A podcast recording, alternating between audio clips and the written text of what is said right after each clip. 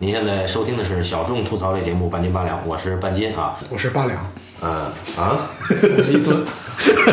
全乱 了。那你这些说你是一吨，我说老我说老高，大家哎听着 看，我说有没有我是有没有这个期待不不符合期待？就我说我是老高。然后那个上次小波说，啊，上次听你跟老高录那个，我跟老高不是单独录了一期吗？啊他说我听我说谁是谁来啊，哎，那你就是老高了。啊，我是老高，我这可以是谁？呃，我八两嘛，普通话都不好。哎八两，可以可以可以对可以可以是八可以啊两。可以，好然后他说半斤，你是八然后两，他重新自我介绍，好，大家好，我是半斤啊，我是八两。我是老高。好，那个我们今天聊西兰， 对不太对劲西兰第二 期，啊，西兰第二期啊，第二第二期的西兰专题的第二期，然后我们今天要漫谈，最近一有一棒就漫谈啊。嗯，漫谈啊，漫谈，我们谈一谈西兰除了冬眠以外的作品。本来我们有争议啊，呃，对于一棒而言啊，他更喜欢野梨树一点。对我我最喜欢一里野梨树，嗯，小青年最喜欢的是远方，也不是说最喜欢啊我都不喜欢我不是我都我都喜欢挺我都挺喜嗯欢的，就是野梨树我也非常喜欢，只不过就是野梨树看完之后，你们当时说要聊西兰，结果看完野梨树，过了小半年啊，啊，都把它忘了。我 都快忘了，你知道吗？所以我就昨晚上重看了，重看是远方嗯，啊，没来得及重看那个野梨树。因为除了冬眠以外，冬眠肯定是西兰在我们这这个这个这边最有名的一个作品了。他毕竟拿了金棕榈，嗯那他其他的还有像什么安纳托利亚往事啊，啊，但按嗯顺序，按顺次序。有名的是三只猴子，那更早呢，更早他拍过，哎，最早是个短片，啊按顺序是简、哎，简小镇、叫镇，简是张悦然的简嘛？嗯， 不是啊，简小镇，然后是那个五月碧云天，对对，然后就是远方，嗯，然后远方适完合了分之手后，的季节，对，蛇分手，远方后面是事后分手季节。对，就是然后之后就是三只只猴子，嗯，然后小夜叉往事，嗯，然后冬眠，嗯，然后野梨树，对，就是除了冬眠之外，我们来聊一聊其他的作品。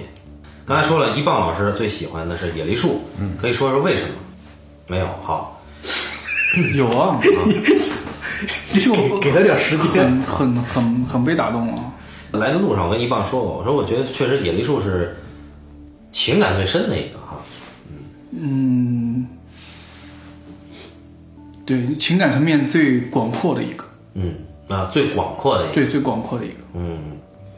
对你先你先那个介绍一下剧情，让我帮我回忆一下。野梨树啊，没有剧情啊，就是一个作也品怎么没有剧情？有中当然有剧情了，不是这个小小青小青年，对，小青年，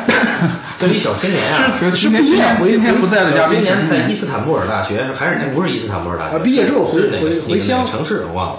啊，毕业以后呢，回家，回家他爸呢欠一肚子债嗯啊，他爸是一小学老师，他爸是一个赌，喜欢啊然后赌喜欢买彩票赌博的人。嗯，他想做一个作家，对，当然这写一个以小青年叫呢野梨树的小说，小青年呢，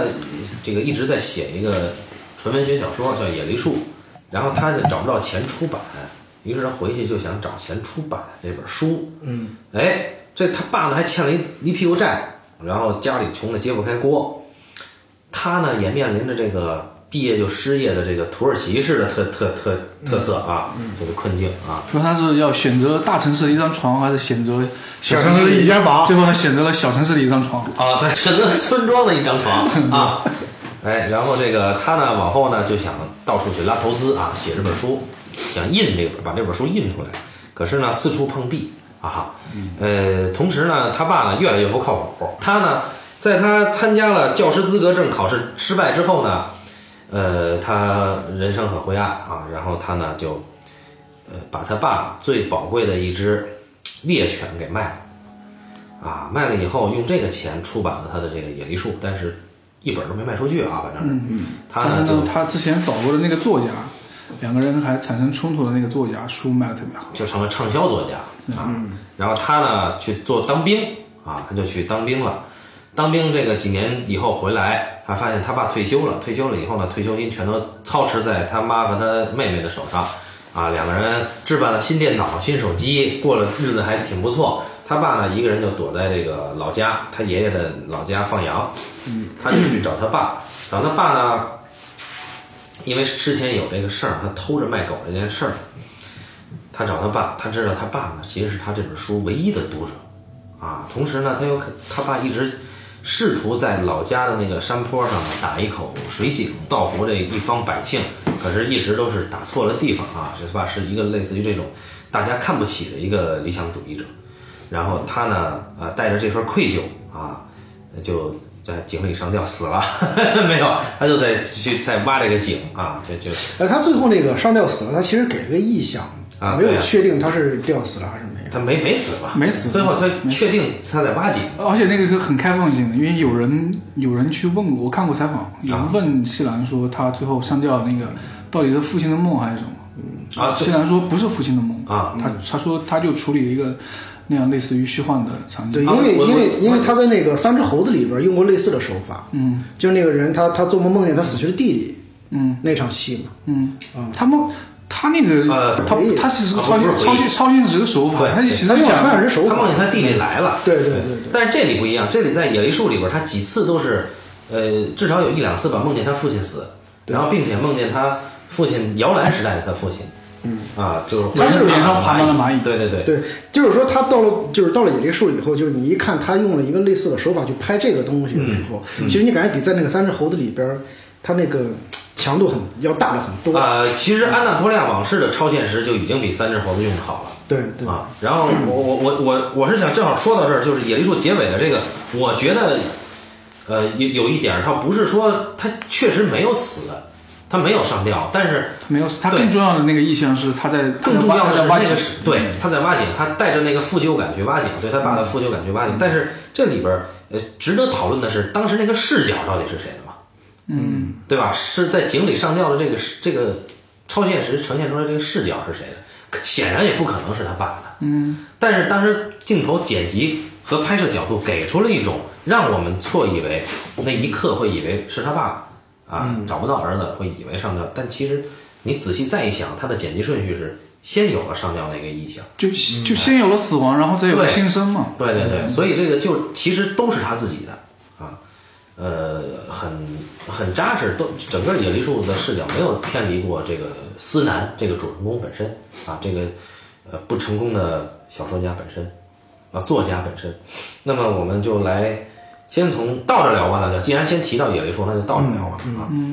那么为什么说他情感最广阔呢？你用的这个词很对 special，很 unique。最广阔就是它这里面最后讲到了一个上一代跟下一代，它其实这个故事里面就是一条，就是它它的前面几个电影里没有出现的，就是它真的做了一条情感主线，这个情感主线是贯穿的，嗯对，是这个儿子跟父亲的关系，就是他本来一开始跟他父亲之间是充满冲突的，他他可能是挺不耻他父亲的人生的，但是他后来比如说通过他小说，被他他父亲阅朗阅读他的小说，然后他那个结尾其实有一种他跟他父亲有一种和解，对，有一种和解。他这个和解也不是说他两个人两个人通过什么对话形式，嗯，他其实在前面好像我记得跟别人的对话里面就讲到，他说。他说，他这个挖井的这个形式啊，其实是他父亲的一个一个形式，因为他父亲，因为他爷爷就说，爷爷会有一个对儿子的不理解，说他为什么一直在挖那个井，然后他后来跟跟跟其他人聊天对话里面聊到说，他觉得他父亲这个行为。就其实很像他在当地去出版一个小说一样，像是对一个当地那种很荒谬的生活的反抗，他甚至有一种像加缪的西西弗斯的神话那种感觉。嗯，然后但他他又有一个循环，其实三代人循环，父亲回到再长一辈的生活方式里面去，嗯，然后他最后其实，嗯、使用一种他父亲的方式，嗯，就是他去去挖井。小青年。你们先聊聊，我们先聊聊我啊，多回忆回忆，我操！呃，我我的看法就是，就是我我是觉得这个东西是我为什么觉得它很广阔，它对它广阔，它情感层面的情感层面的层次很多，然后它也涉及到可能西南现在创作心境的变化。我觉得我现在看西看野类树，就是我可能年轻的时候，嗯，会更吃那些批判的，然后知识分子视角的东西。然后我现在觉得，我跟我的父亲的很多东西，我能我能从中看到影子。嗯，我曾经可能在我青春期的时候，跟我父亲也是充满了对抗。嗯，我肯定也是觉得我跟他过的完全是两种人生。然后我跟我父亲其实常年很少交流，因为尤其是我后来选择做这些事情，就我们我们之间不太有嗯可可聊的。我父亲本身又是一个挺沉默寡言的人，嗯，他可能聊的更多的是能跟他一起喝酒，然后聊一些嗯他们那个环境里面的事情。然后我今年，我今年就是就是我不知道我父亲怎么看我，嗯我甚至就是他怎么看我，可能是很多时候我甚至不在乎他看我好不好，但是我是知道，比如说跟传统的父亲是怎么看，比如说一个三十来岁可能还没有结婚，没有在比如说北京这个城市真正的扎稳脚跟的儿子，他的忧虑感，我他所有的忧虑感的东西是通过我母亲传达给我的。嗯，然后我父亲今年找过我一个事情，他说他的单位里边需要写一个什么东西，然后我就觉得那个东西就是很，就是很体制嘛，嗯就是体制里面做一些很仪式感的东西，又没有意义的东西。我其实当时就嗯，呃，态度上很随意，嗯，我就说这个东西有什么可弄的，嗯，然后说完呢，他就是要要求了可能第二次，然后我就把那个东西随便改了一改，我改了改，然后发给他了，然后这个事情就过去了。但是我想了很长时间，我就想我跟我父亲的关系是，我现在开始慢慢的跟以前想法不一样了。就我为什么能再回过头来想这个事情，是因为我突然想我父亲在他那个环境里面是一个什么样的存在，就是他是一个。他是一个工商部门的，就是他会跟很多做生意的人打交道，啊嗯、然后他是一个在当地口碑很好的很好的人，他是一个，因为他跟做生意的人打交道，他不是那种比如说嗯权力跟那个的关系，而是一个他他是个很乐于助人，就是甚至用很多私情去做事儿的人。我突然一下就觉得，我觉得我跟我父亲缺乏交流，我在我的成长中间，可能他我看到他的缺点，我在对抗，然后或者说我身上没有那些缺点，但也有一个可能是他在世俗社会里面有一些优点，我身上也没有。就是乐于助人这个事儿就没有，就是为什么他愿意那个东西，他来求助于我，最后我不愿意去，我不太愿意去帮他做做那个事情。那么就是我我现在心境上去考虑父子关系的东西，可能跟三年前、五年前就完全不一样了。所以我我我看这个故事里边，《野梨树》里面那个那个那个男孩儿，其实他有一个在那个环境里面的几代人的循环的东西，而且他这里边还有一个很动人的是，他母亲怎么看父亲，他母亲怎么看父亲，很像我们的我们很多我们这种所谓文艺青年人的母亲，就是你说他有多了解你吗？他其实没那么了解你，他甚至对你的的态度中是一种很摸盲目的、盲目的情感。他儿子跟父亲产生冲突的时候，母亲会跟儿子说：“其实当年你父亲是有才华的，他当年肯定也是一个文艺青年，你知道吗？就是一代代的人，其实，在那个环境里面，最后慢慢的变成了一个后来、后来、后来那样的人。我再说说，我我是觉得《野梨树》这个片子呢，它是在借一个父子关系的这个一种人物关系，实际上在在讲他自己的一个怎么说呀，在讲他自己的一个自省过程。他不是他他这个自省不是自我觉醒，而是就是你自己逐渐的明白自己到底是谁，就是自自己明白自己是个什么什么样子的一个过程。呃，更多的并不是在于他父亲做了什么，嗯，这个影片更多的是在于思南这个人，他犯下来的罪啊，呃，他对他父亲做的做的事儿，以及他对他周围人做下的做的这些事儿，他做了这种进攻性的这种这种犯罪感的这些这些行为之后啊，他的带着这个负罪感去不断的认识自己，然后最后，呃，与其说是他在跟他父亲和解，我觉得不如说他是一次一次的把自己给放逐。就不管说是他当兵，还是他回来以后又去到那个他当时跟那个作家争论的那个书店，再去到那个他这个父亲去放羊的这个地方。你看他到他父亲放羊的那个地方的那个状态，其实感觉他已经不太想再离开了。就是他那个状态，我觉得他并没有说，呃，他对他父亲有多，我更倾向于我愿意理解为他没有说他对他父亲有多愧疚，而是他明白其实他是一个更操蛋的人，就是他父亲钱包里一直存着那个简报，那个情感是很廉价的，在我看来，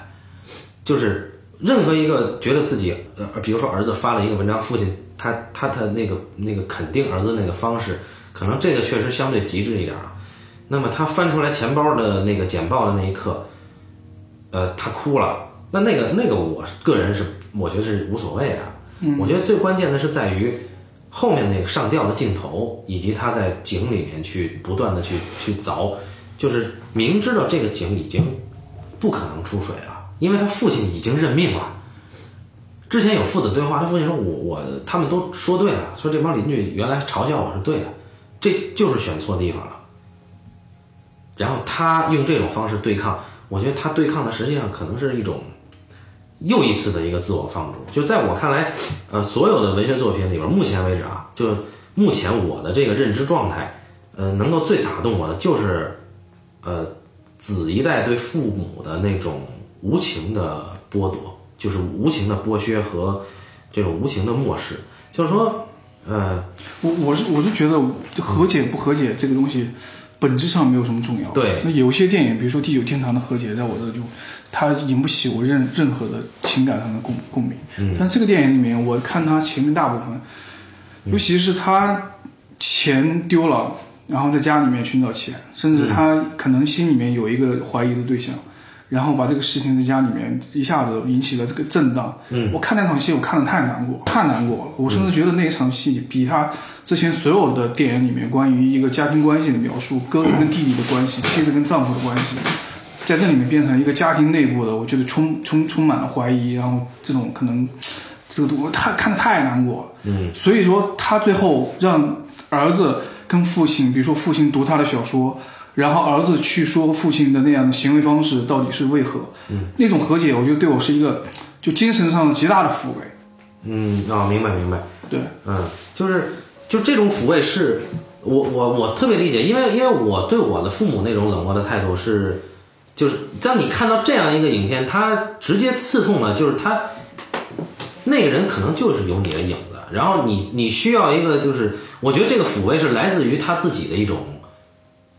一种自毁式的行为，而不是说在于他的，因为他在这个影片里没有对他父亲说什么，对吧他们他们他们的沟通不是发生在他们之间的，对，它是发生在外部。啊，而且他他妈也就像你说，他妈他妹根本就不理解他父亲，他父亲回去放羊，他妈他妹就拿着他的父亲的退休金，感觉这是他父亲之前所做的一些行为对他们的补偿嘛。他父亲现在走了，对于他们来说更清静，这两个人继续看剧，然后拿手机拿电脑什么的，就过得很舒服嘛。就是他们需要他父亲的那个时候都已经完成了，他父亲不再是在这个家庭里有多大的作用了。但是对于这个儿子这一刻来讲，他父亲是他呃做下来一些罪孽的一种怎么说呀？就是当你人看到你自己曾经做过的这个罪孽在的的时候，你你是有一种自毁般的抚慰，我觉得是是这样。就是以以前我看这个，呃，就就前两天我看了一特别出色的一个医疗医疗小说，这个可能年后就能出版啊。然后他其实提到了，就是说是一个医生跟另一个医生说：“说你记住，你看这个患者家属，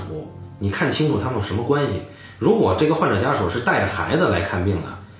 你开开价开多少都可以。但如果是他带他父母来看病的话，他他一定有十万块钱，他要先留五万。如果他带的是孩子看病，他十万块钱都给你，他再借都可以。这就很现实嘛。”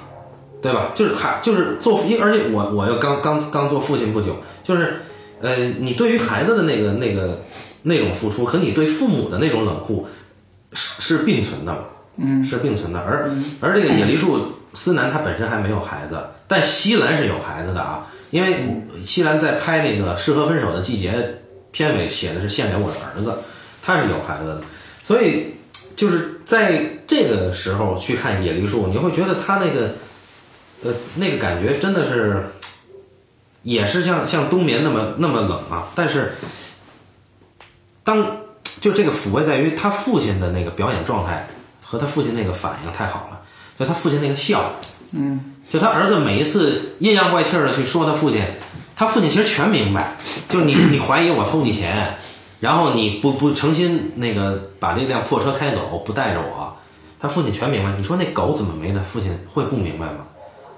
但他父亲那个笑一以贯之的都是那种笑，就是一种无奈的，但是又很对儿子甚至是谄媚的那种笑，这个看起来是非常难受的。可是这个又能给人以抚慰，就是你再操蛋，你父亲也不会放弃你。当然，有些时候父亲，有的人父亲是会放弃他，但是就是在这个片子里，对每个人的观感是不一样的。就是我记得我很久以前看《平原上的摩西》，那个里边儿相对最打动我的一个点是在于，呃，这个做孩子的对他父母的付出的那种冷酷，我觉得他父母好像是就家道破落之后对他的那个付出，然后但是他还是去挥霍了，那一刻是很打动我，所以我是觉得野梨树是最用最平实的，而且又找到了一个文艺青年的，我觉得算是文艺青年吧，文艺青年的视角，呃，去把这个东西讲出来，因为他只是写了一个自意识的作品嘛，就野梨树，嗯没有人看已经说明问题了，啊，没有人看嘛。没有人买，没有没有人买，一本儿都没可卖出能去。他父亲是他唯一的读者啊。对一本儿啊都没我卖以出去我以为你说电影， 哦，不那我是小说。野梨树在今年北京国际电影节上是展映的，我是在剧目看的， 我操，当时给我晕了。就是你看，我觉得那个那个，就是到野梨树，我觉得西兰拍这种，呃，就是就是你们刚才说了，其实他拍这个东西，他拍他用了一个很普世的一个方式去拍这个东西，就他不像贝拉塔尔一样。会把一个把这个关系给抽离掉啊因为变成一个非常抽象的他关系。抽象抽象了，对。对，然后呢，但是那个那个西兰呢拍的东西，它不是抽象的，嗯，它非常普世的拍一个家庭关系，就是这这个东西呢，就是说我们刚才不是说，嗯，就是说我要联系，稍微联系一下那个阿巴斯啊，啊，就阿巴斯，你看，就是我看他那个拍那个《何处是我朋友家》的时候，他其实也是在讲一个小孩儿的事儿，，对讲一个小孩儿又给他朋友送作业本儿的事儿，对对，然后这里边其实反映出他的家庭关系来说，都是一个非常客观的一个角度嘛。嗯，他用了大量的大量的这个这个周远景的一个一个拍这个孩子的，比如他爷爷在那儿跟几个老头儿对，聊天的时候，孩子他们跑过去嘛，他嗯爷爷跟着说 说，呃，我为什么让他去给我拿烟呢？其实我这里有烟， 就是他故意难为他这个孙子嘛。啊对，就是他其实你你就是你看到你永远都觉得，就是你看那个阿巴斯的电影，你就感觉你特别像坐在这个村口。看这帮人一样啊啊啊他有一个这种这种观看的一个视角嘛，所以相对来说给你呈现出一个很客观的东西，就是你不是这个家里的人，但你这是这个家人的生活。啊然后呢，但是西兰是西兰是把你拽进这个家庭生活，啊，对对对对，然后让你就是说把你按照你仔细看这个家庭生活，这就是你的家庭生活。所以说，我觉得就西兰，不管是最早时候就是像那个《五月碧云天》《远方》，然后还是到后来这个。嗯嗯嗯，三只猴子呀，然后到这个冬眠野梨树，他其实都是在拍一个很普通的一个家庭生活。嗯，然后呢，他在这个家庭生活里，他其实在讲一个人的事儿。我觉得西兰牛逼一点是什么？他讲人讲到头了，你知道吗？他讲的很极致这个事儿。嗯，就是讲这个情感的东西，就是说我们惯常的认，就是说，比如说前两天咱们不说嘛，说这有一就是你说我我跟你说那个事儿，你说它是一种情绪，嗯，它构不成一个戏剧嘛，嗯，就它戏剧流是失效的嘛，嗯，就是我因为我是我是觉得嘛，就是说，就是你知道在生活当中真实就是一个一段家庭关系当中，呃，这个家庭成员互相之间这个情感的真实反应，其实是有极大戏剧冲突的，对只不过它不是那种戏剧冲突，啊就是他在这个生活中这种东西很很，你比如说，呃，就是你刚才说那个毁灭性的东西，就是你知道，就是说一代人和另一代人，就我不说嘛，就我不相信有和解这个事儿，但是你要知道，它一定有一个东西是必然存在的，就是它一定是以其中一方的那种。就是那种自我摧毁式的方式，嗯，选择那种自我摧毁式的方式生活，来完成这段关系这种这种碰撞，你知道吗？嗯，就是我就是就我跟你说一个，就是就是我跟你说我妈吧，就是我妈，她在那个时候是二十五岁结婚，算是年龄很大的，嗯就那个时候，呃，我们可以在挑别的节目去讲我妈曾经初恋的事儿啊，就是说，就那个时候我妈为什么拖这么这么大了才结婚？她一直没有碰到自己喜欢的人嘛。后来我姥爷说说你必须要呃得结婚了这个年龄什么的。后来找到我爸，结果她跟我爸结婚呢，就注定了她这一生的嗯不好的命运。然后呢，但是那个时候我妈为什么结婚呢？后来我妈很多年之后，我妈跟我说，她说我那时候就赌气跟她结的婚，她跟谁赌气？就跟我姥爷赌气。哦结果这一赌，我说对，我说你看你现在有有这么多的怨气，就是因为你当时那一赌气，嗯，你一赌气就把整个大半辈子赌进去了。就是你知道，现实生活中很多家庭他的关系都是这样子的，就他一赌气做了这样的一个选择。嗯你不是想要这样吗？我让我就这样让你看看。你不是出轨吗？我也出 轨。我他也出就轨他其实就是就是在这个家庭关系当中，就是说他不是有那种和解存在，就是那种自毁式的东西。嗯，你其实看起来挺动人，但是他在生活当中很残酷的。对我刚听了一个故事，是真的，就是就说这个有一个有有有一对有有一对儿这个应该是某某怎么操这个还真就是说某某机构机构吧，某机构的这个这个这个办事人员啊，他他他出轨了，他出轨了呢，然后玩玩吧，那他媳妇儿就说得好轻松就那边那个女生啊，就想要想要那个想要扶正，嗯，他媳妇儿说好，你出轨我就不离，然后呢，我也出轨，嗯，啊就不成全你们，结果他出轨是对象是自己的老板，嗯，老板还有家室，嗯。但是现在闹到什么然程后度啊？老板的老婆说：“你出轨，我 也不不不不不是这个，这个造成好玩在哪儿呢？那个老公玩腻了，但是这个女的陷进去了，她觉得她真爱那个老板， 我那不是三头子吗？没有没完啊。然后她说她说 我操，她这时候她求那个老公说咱能不能离？说我要我想跟那个老公，我就他妈不离。他就是因为就是就是，你看呃西兰拍这个东西里边儿，他因为我我每次看他的电影，我我我总觉得他是非常现实主义的一个导演。嗯，就他拍的东西非常现实主义的东西，就是说你一看都是一个就这种哎太真实的东西了。嗯，然后那里边的情感，你看所有的情感都那么，就怎么说呢？我觉得那个情感用一个挺文艺的词儿说，特别凛冽，你知道吗？那个东西，嗯，就没有圆润的，都是那种带尖儿的棱的，你知道吗？然后说话的时候，在生活中真是这样，生活中就是这样的，都是带尖儿带棱的。就是说你说句软话吧，其实你说句软话就怪他就是不说，嗯，打死我也不说。然后就是你过去很长时间了，就是说那个愧疚感，我总觉得你，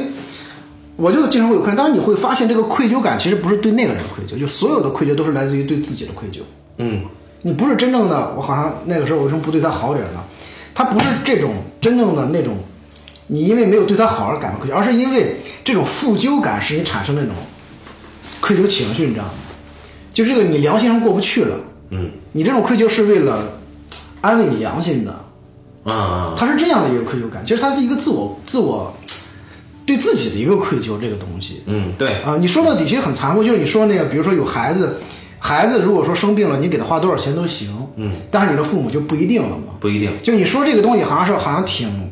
挺操蛋的，但是你知道现实生活中它确实是这样子的，嗯，就这个东西就是一轮一轮一代一代的，就是说，但凡是普通家庭，我们说普通家庭，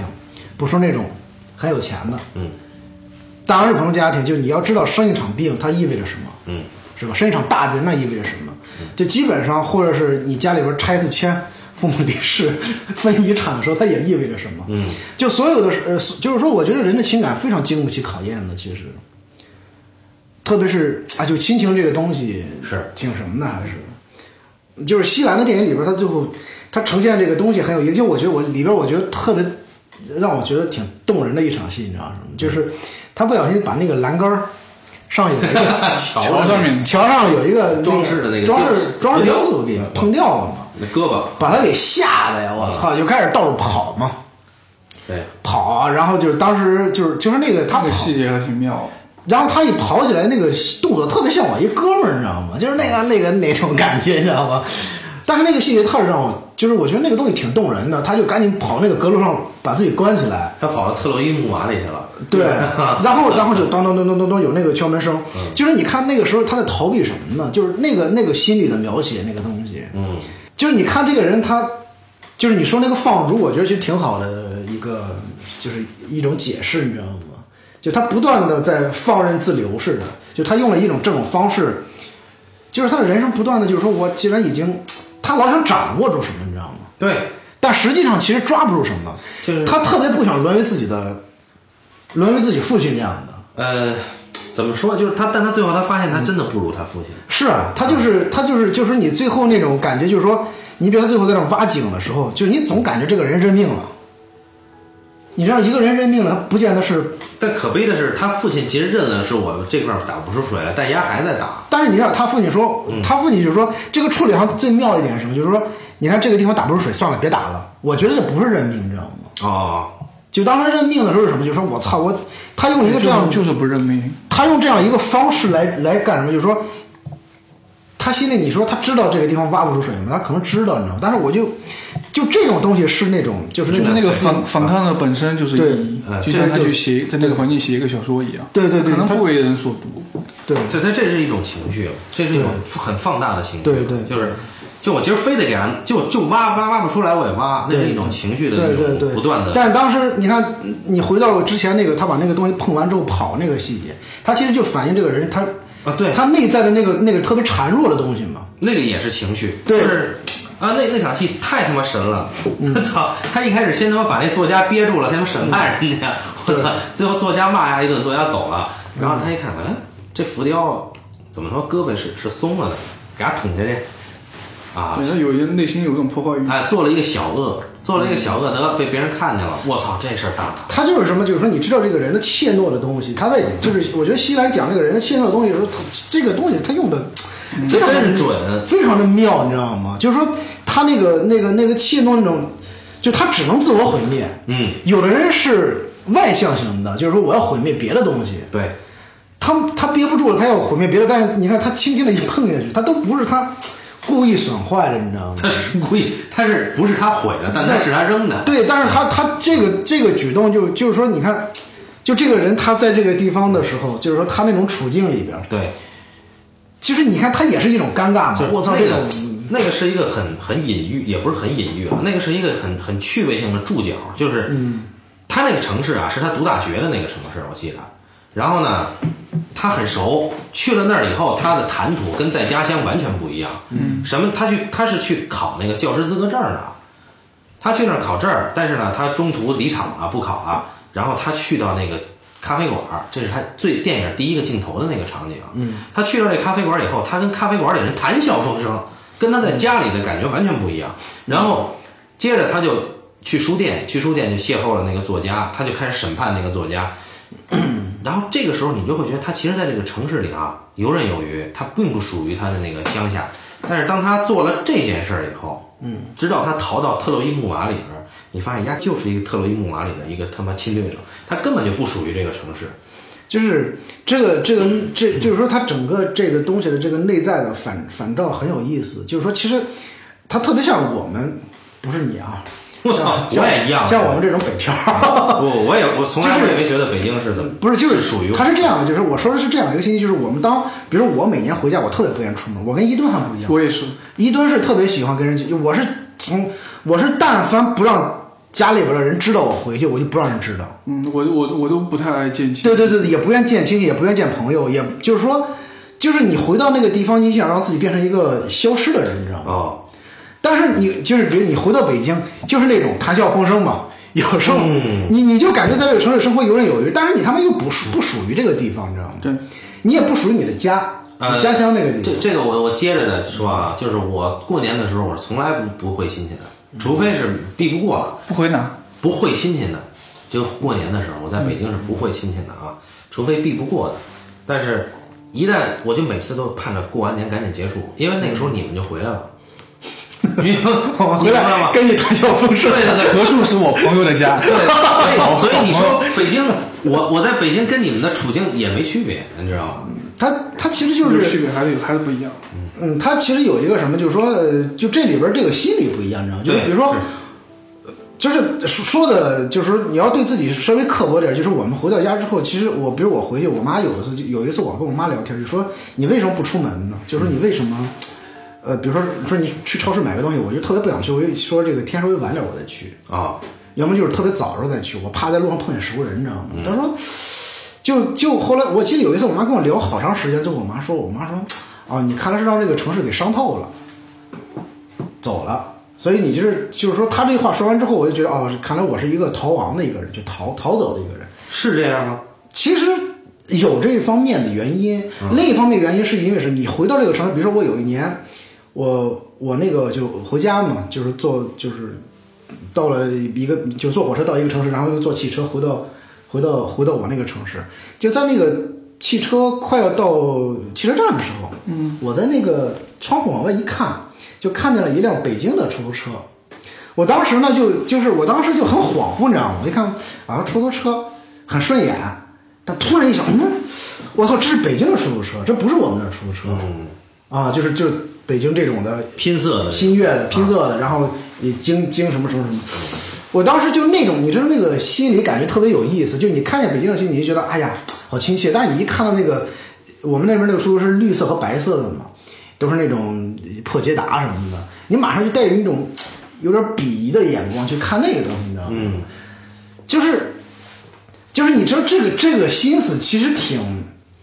挺糟糕的，你知道吗？嗯，就是你你你回到这个地方，你就自身带着一个那种你说不上哪来的优越感。啊，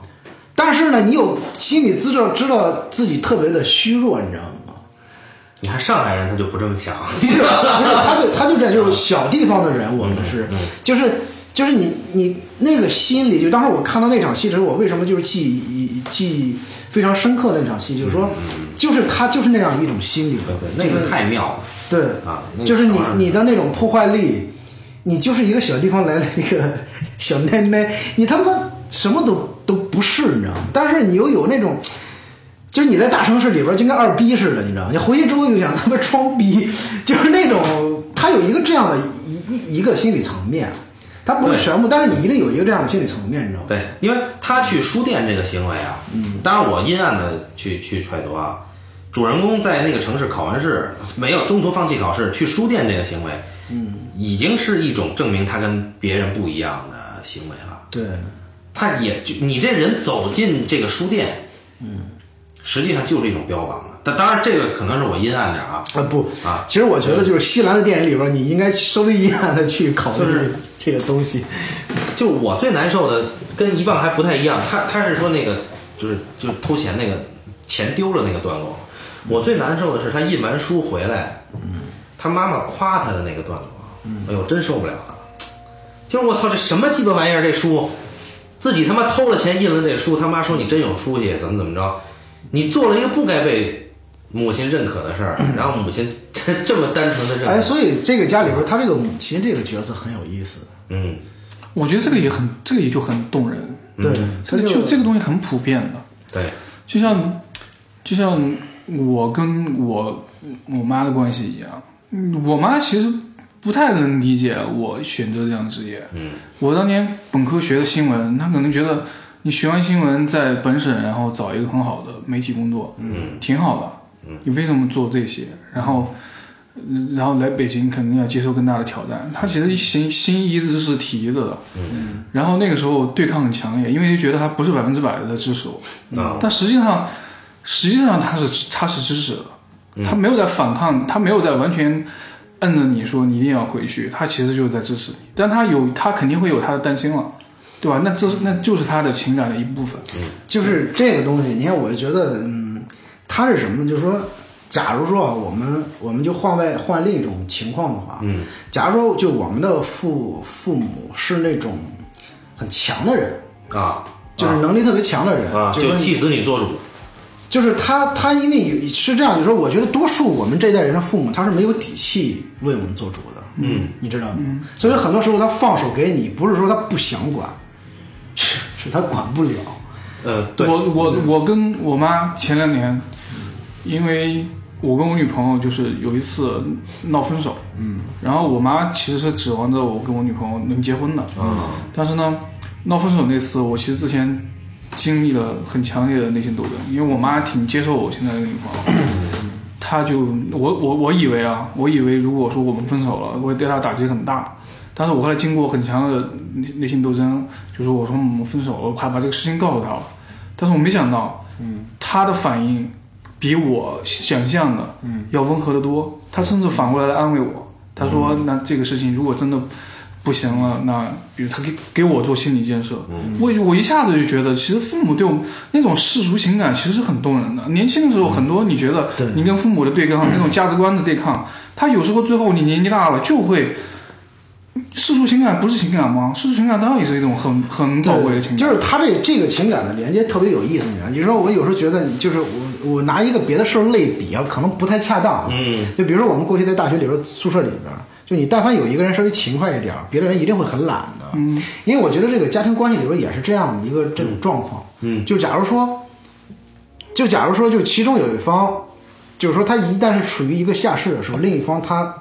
他会安慰你，知道吗？啊，就是这样的。就比如说，假如说原来是你需你是一个需要去去安慰他、抚慰他的一个角色，你知道吗？就当有一天你受不了的时候，他没有办法，就是已经没有呃往下的空间了，嗯他就逼着自己转换一个角色，转换一个行为嘛。嗯啊，就是说，他这是一个普世普世情感里边比较动人的一面，其实是。对，当然，他也有非常不不动人的一面。嗯这个说开就是野野梨树这个，因为刚才直接直接谈它最核心的这个情感了，现在就说说野梨树这里边儿，我觉得它确实指涉了几几个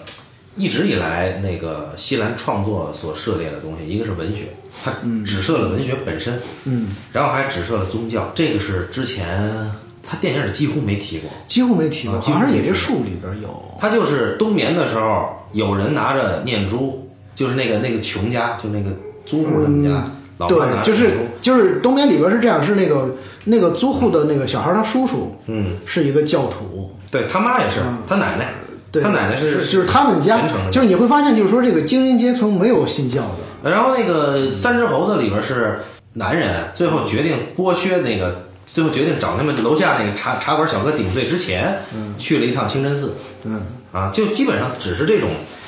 哎，浮光掠影的一下，但是这里边可是直接来啊，嗯，这里边是直接来，而且这里边是作用在剧作上的，我觉得可以先聊一聊，就是说，啊，首先是他回到家乡以后，那些人对他写书以及对整个文学的看法，实际上是很有现当代代表性的，很有说明性的。就是他们当地那个那个当代那个市长，家里那个村长、镇长还是市长，去那办公室，市长就说说我们这儿曾经有一个有一个骗子骗我们的经费出书，他说是诗人，这个收垃圾的啊，然后骗走了钱什么的。最后这个市长就把他又推推到那个当地的一个转行的商业商人身上了，办采石场的人身上。他这个好像里面有一些很隐晦的政治批评的东西，啊，也跟他土耳其的在任的这个政府的领导人有关系。他就是好像有一些文化扶持上面的问题。这个政治隐就隐晦的批评，其实，在《三只猴子》里边，你仔细看那个，就那个男人的上司找他顶罪的那哥们儿秃顶，嗯，他的办公室竞选办公室背后的书柜上有一本纳粹的书，你看得这么仔细那个后颈直接那那个书直接是一个纳粹符号啊？啊，那那那个不知我我找不到怎么翻译那书，书名儿他也拍了啊，但是那因为个。哎那个凯末尔那个政府当时就是一个独裁政府，啊，反正那个也也也很说明问题，就包括他这个四处被拒，没有人去去采石场老板那儿，那老板也是对他那个态度，老板实际上是想写一个我们应该建立文化的这样一最个最最狠的就是你跟商人谈，跟政政政治家谈，嗯谈不出个结果，结果跟一个作家谈，你还是谈谈不出一个你想要 的结果，这关个键太绝望了。他跟作家谈的时候呢，他他一开始呢还是哎绕他绕这个作家，到最后直接就就是实际上咱们知道他他写那个他参加过一次那个作家那个见面会嘛，他就说当时有一个人匿名给你们提了一个问题，为什么你们不不回答？那肯定是他呀、对吧？他就在说说你们是不是对面对作为作家，你们面对所有的人，你们写写你们自己的个人作家简介的时候，你们都有所保留，你们都有自己阐释自己的权利什么的，就感觉他把自己所有的怨气都在往这个作家身上撒，就一直以来碰壁，他觉得自己跟这个人比不公平嘛，嗯啊，当然那个整个这个大环境，书店对于作家的这个待遇，城市和它的乡下是完全不一样的，嗯，就大体上对文学的境遇是不一样的，有有明显区别的，但是他那里面还有一个微妙的东西，就是说他没有把这个作家跟他的对立写成一个，比如说，嗯、一个体制作家或者一个市场作家和一个更更文学倾向的青年作家的冲突，啊反对倒是他自己身上有一些被那个作家只只只认为说是一个什么虚妄的浪漫主义的东西。嗯对对对，这个点就是，就是他写的狠就狠在，呃，我们可以清清楚的认知到，这哥们儿自己不行。就一次又一次，就如果说之前不同意给他出书那个，还是有一些其他的他们自身的立场上的原因的话，那么面对这个作家的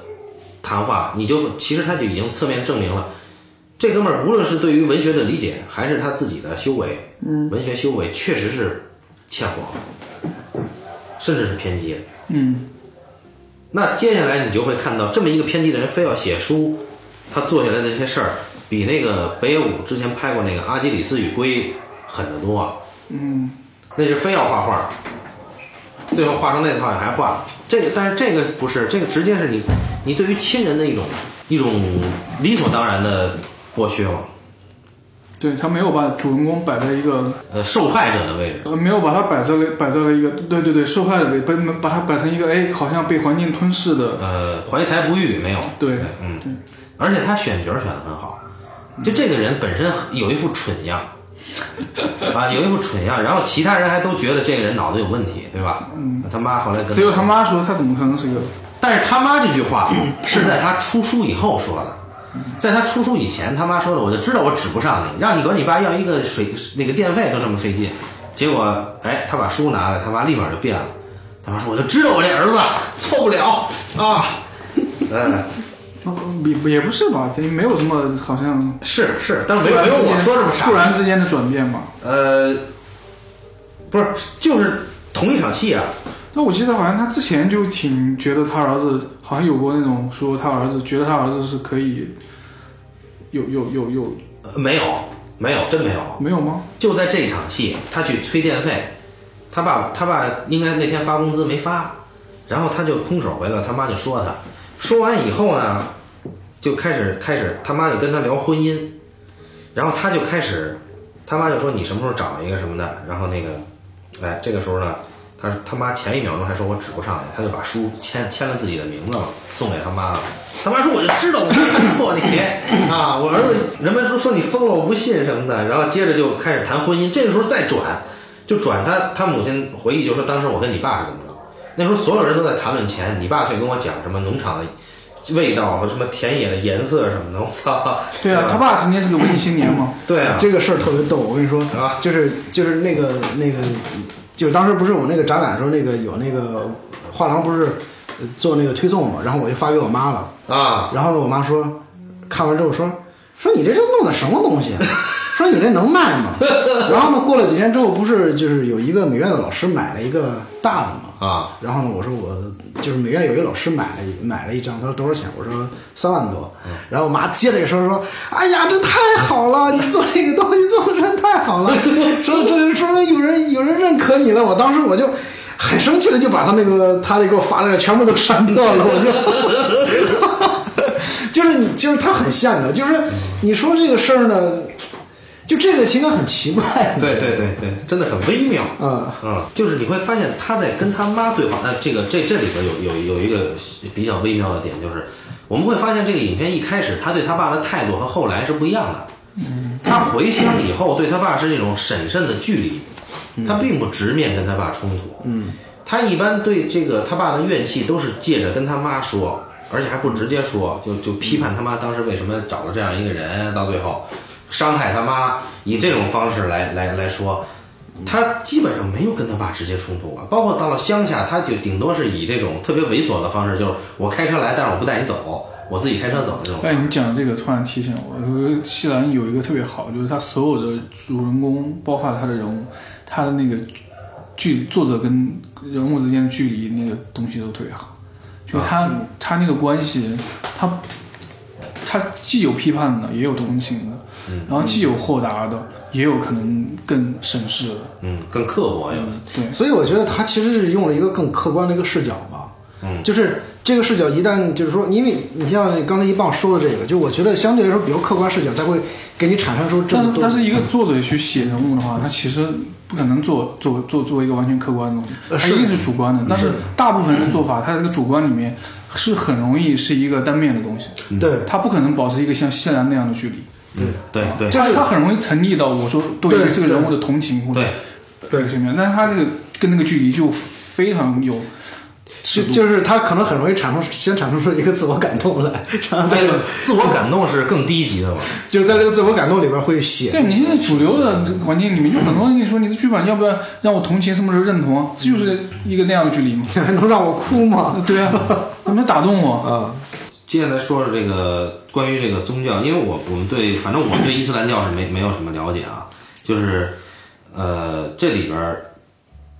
它它是在剧作上是是有几种这个是是有一个很很微妙的线在连接的啊，不是很明确。首先是他爸去修门再回家，然后呢，他姥爷实际上是被这个当年他姥爷的徒弟，现在的新阿訇，嗯，老给剥削的一个人。然后这个新阿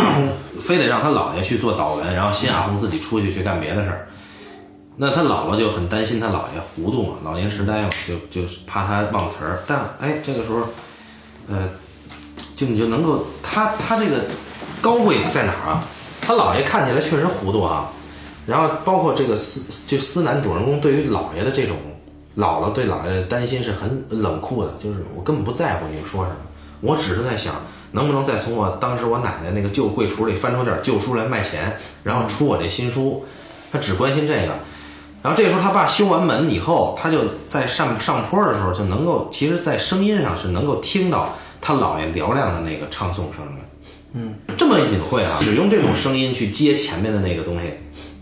呃，那一刻还是挺感人的。但但是他没有直接去感动你，他只是只是给你一个背景，做纯粹做背景声音的。嗯，紧接着他就在野梨树底下就主观的那个那个那个幻想就出现了，看见他爸死了，嗯，是吧？虫子爬到他爸身上这也，是一种很微妙的心理心理层次。对，就是实际上他是在盼着这个嘛，因为有有有有这个宗教不是伊斯兰教说法，好像是有有有一些说法，就是说你对于一个人的担心，实际上是对他的诅咒嘛。嗯，那么在这个这都不是对他的担心，这他妈直接就是诅咒。嗯，啊，这这就是想象上的弑父嘛，这就是。然后接着就是老爹直接就说说他直接就指出来说你怀疑拿你钱的那个人是谁呢？直接就问他。他没有回答，然后他走了，走了以后，接着啊，一一转身，一拐弯就遇上两个阿訇在偷摘那个苹果，啊，两个阿訇他妈的自己在做这种事儿，然后他去拿这个泥土块去砍那个阿訇，嗯，啊，就就就就去意思有点审判的意思嘛，然后他接着他就，就像他在城市里质问作家一样，他就开始质问这个阿訇了。然后他和一个新来的阿訇 一起去审判他姥爷的那个徒弟，就是那个他们一直觉得人品有问题的那个阿訇，还买了自己给自己买了新摩托车的那个阿訇。在对于宗教的争论里边呢，就他们开始先是有有一些争论吧，这个我觉得关于宗教就不用再说了，因为这东西不太理解。但是我觉得啊，他们争论的主题是在于，你是完全的相信还是你去思考的相信，你经过理性思考去相信，还是说我就完全交给你相信？嗯，主人公和那个新阿訇是倾向于这样的，就觉得思考是很重要的。但是那个买了摩托车那个阿訇觉得你你不能让人们思考，嗯啊，这这就就先放这儿，然后紧接着那个买了摩托车的那个阿訇，正好看见，正好他爸搭了一辆车回家，回市回镇上，路过，他们擦身而过，买摩托车那阿訇就说了句客气话，说你爸是个好人。 然后我操，这一下思南就急了，说我操，这不是他妈成天奚落我吗？对，我已经不太记得，就是他们那个非常漫长的这个宗宗教谈话，但我有个大概的印象，就觉得其实那段谈话谈话里边还是直射了一些他对于他父亲的判定。对，然后他接着就说，他说真的吗？他说那个最后最后就反正争论了一下了，然后那个阿訇终于说出来他爸是不靠谱，就说他你爸为什么一直挖井啊，或者你爸为什么买彩票什么，这这个事儿，一开始他说他好人只是一个客气话啊，然后思南直接就说了一句，说我爸这么做，本质上是对荒谬生活的反抗，这是他说出来的。啊对，然后他他是在马訇面前替他爸说话的。他说宗教会阻止人们获取自己的真理，然后然后他就直接就指责这个阿訇说：“你现在买买摩托车的这个薪水，难道不是我爸赌博花的钱吗？就流转到你这儿了。”但是这场戏完了，紧接着他就卖狗去了。这个在剧作上你这么写肯定是有原因的，就我们可能未必能够完全理解他在宗教上那个长篇大论，而且那个那个整个他是在行走中开的，很很不稳定的，没法理解那个。但是在宗教争论之后，他甚至为他爸辩护之后，他直接把他爸的狗卖了，而且那个那个卖狗的场景处理的还是挺这个就很高级啊。嗯，就我们一般就是一般写剧作，他会处理一个心理层次的上面的说，一步、两步、三步，对，一对定吧要给一足定给给一个清晰的脉络。嗯，但他这个写法就真正的人的心理性的东西、精神性的东西，它有时候是善恶交织的。嗯，它可能是不同的境界在一起交织的，所以它这前后行为产生的矛盾不影响他最后还是能导向那个那个那个沟通的结结局。对，他其实你知道，人在很多时候要做一个决定的时候，就是说，他其实到那个那个，就是这个事件最后，他就变得和善恶是无关了，你知道吗？嗯，就这个目的，就是在就是这个事情行政当中，这个目的是最重要的，善恶不重要。然后这个目的完成之后，我们再去谈论善恶的事情。嗯，人其实都是这样的。嗯，你知道吗？就是说，我们宁可留出一个时间来让自己后后悔，嗯也不会就在这个在这个当口戛然而止嘛。啊，对对对对对，他其实就是这样的讲，而且就是我就突然想起那个，就刚才说的那个那个，就是说这里边他有几段隐喻，比如说他父亲的死，嗯包括最后那个那个那个在井里边那种那些隐喻什么，其实里边他引出一个很有意思的一个话题是什么呢？就是你知道为什么？就是我们对待我们的父辈和对待的下一代，他其实不一样那个情感嘛。嗯，其实我觉得这里边它有一个，还是有一个人自自身的一个原因，就是说，因为就是你会发现，就是说，人到一定年龄之后，都会想尽一切办法斩断你和上一代人的关系。嗯。然后呢，下一代人不一样，下一代人是你生命的延续，你知道吗？但上一代人不是，所以说就是人在这个上下这两代中间夹着的时候，这个情感它有一个这样的微妙联系。嗯，就是因为你看到上一代人，你你永远都会想想起的都是消亡、死亡这个东西，但但是这个这个下一代人，他是一个新的延续，就是说你有时候你即使不这么去做，你知道吗？但你也会内心有那个潜意识层面在想，嗯，就是他会有一种你未完成夙愿的一个一个这种东西存在，你知道吗？甚至它是你的作品，嗯，它有一个这样的心理存在的是是，嗯啊、所以说我觉得觉得就这个东西它不是一个什么，就是我觉得就是所每任何一个地方的人，他都会有一个这样的。就是人人的这样的一个悖论的东西存在，其实就是它其实有它的悲剧性的，其实。所以说，我觉得西兰他讲这个东西里边是有一个极大的悲剧性的东西在里边。对，就是就所谓后悔啊，他那个卖了这个狗以后，包括他当兵的时候，还有他回到这个回就是复员，复员以后他又去了那个当时他念书的那个城市，他是主观上是可以看到这个这只狗在他面前跑过去的，然后直接跳河了，就是这这个东西，当然。